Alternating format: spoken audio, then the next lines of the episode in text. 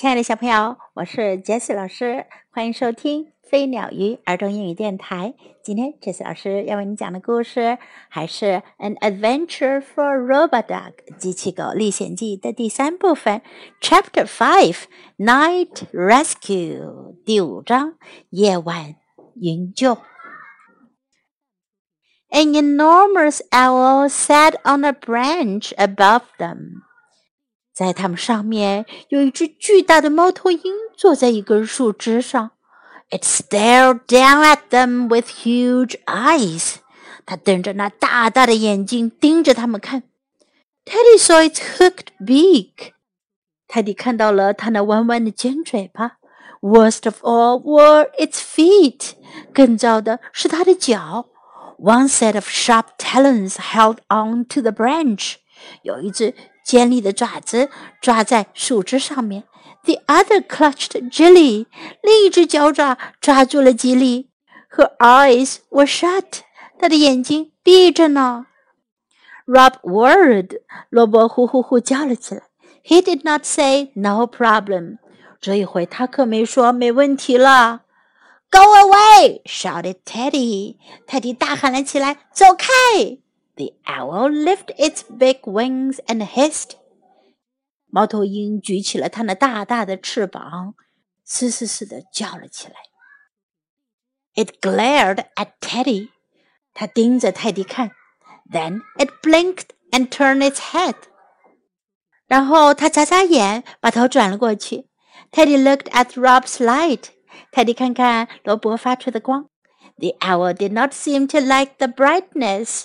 猫头鹰好像不太喜欢这光明。It was then that Teddy had his best idea. 就在那时，泰迪想到了他最好的主意。He whispered to Rob. 他对罗伯说起了悄悄话。Rob nodded and started to talk. 罗伯点点头，开始说话。Hi there. Good evening. 嘿，你好，晚上好。I think you may have made a mistake. 我想你是犯了个错误呀。The owl did not move. 猫头鹰没有动。I expect to think you have a mouse there. Rob went on. 萝卜继续说：“我想你一定是认为你抓了只老鼠吧？Now I have to tell you something. 现在我得告诉你点事儿。Mice do not wear sparkly dresses. No, sir. 老鼠可不会穿闪亮片的裙子呀，不会的，先生。As Rob talked, Teddy got hold of a branch. 当罗伯在说话的时候，泰迪抓住了一个树枝。He started to climb. 他开始向上爬。So that was what his claws were for. 他的爪子就是用来干这个的。He moved very quietly. 他悄悄地移动着。he climbed higher and higher. 他爬得越来越高。Soon he was just under the owl's branch. 很快他就爬到了猫头鹰树枝下面。Poor Jilly hung down from the owl's talons. 可怜的吉利在猫头鹰的脚爪下悬吊着。Teddy saw her open one eye. 泰迪看见她睁开了一只眼睛。She let one hand drop towards him. 她把一只手伸向他。 she gave a tiny nod. 她轻轻地点了点头。Now! shouted Teddy, and he roared a grizzly bear roar. 泰迪大喊起来：“现在动手！”然后他大声的像熊一样咆哮起来。He almost frightened himself. 他几乎把自己吓到了。Rob turned his light straight into the owl's eyes.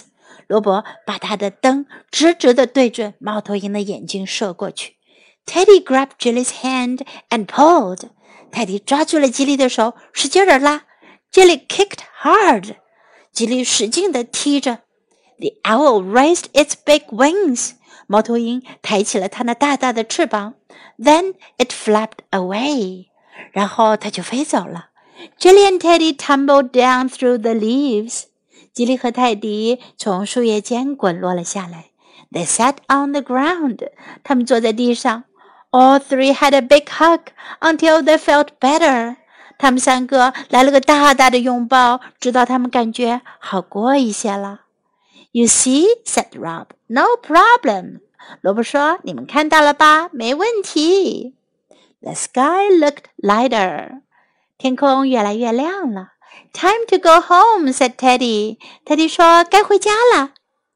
I've had an adventure at last, said Jilly. You were brave, Teddy.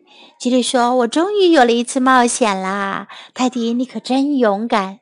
Me, said Teddy. He was amazed. 泰迪说：“我吗？”他很吃惊。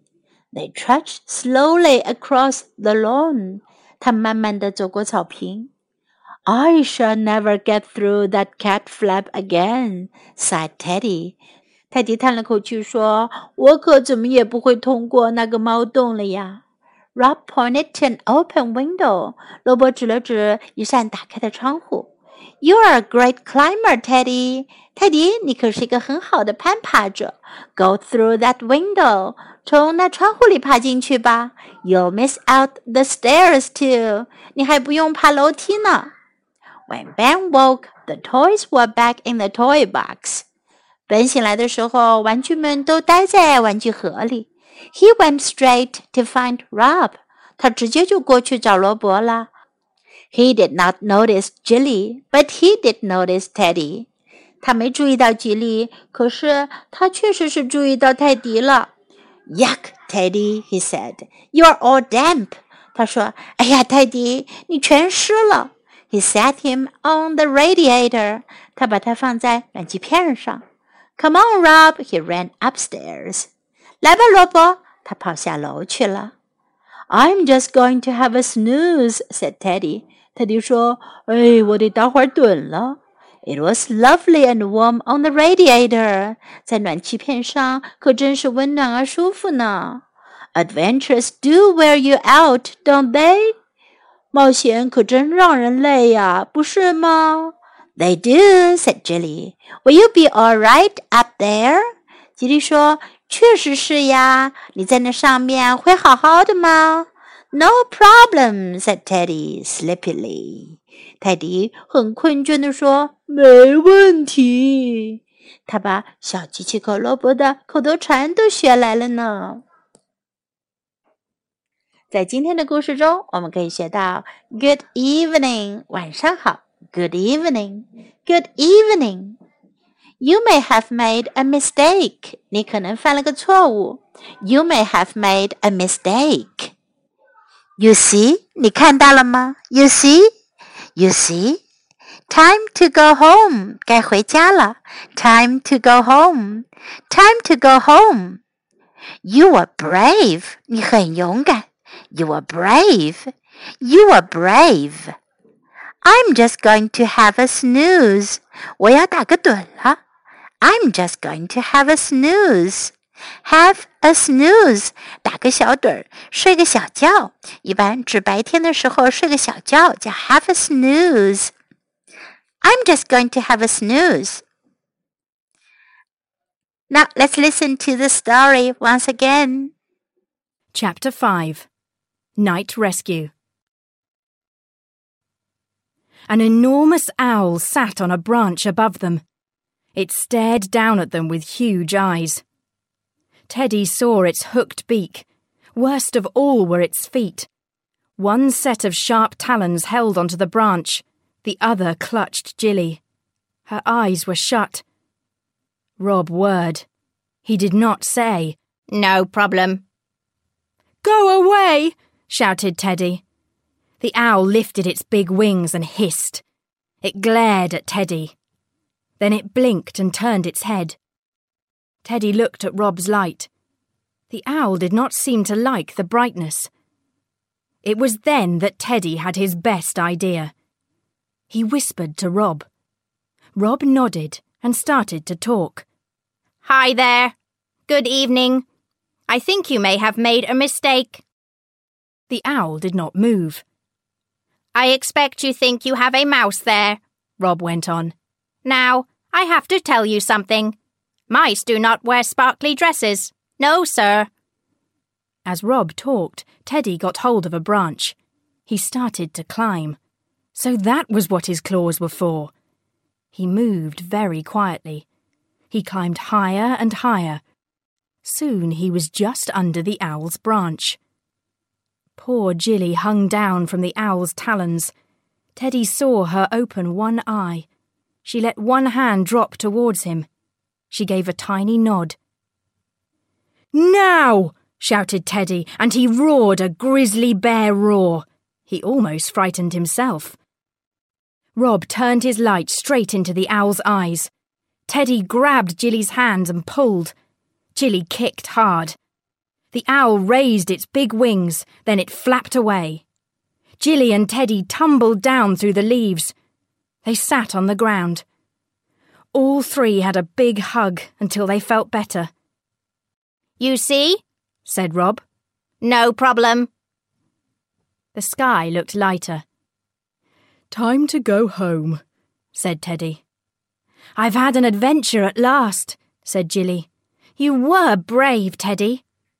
Me? said Teddy. He was amazed.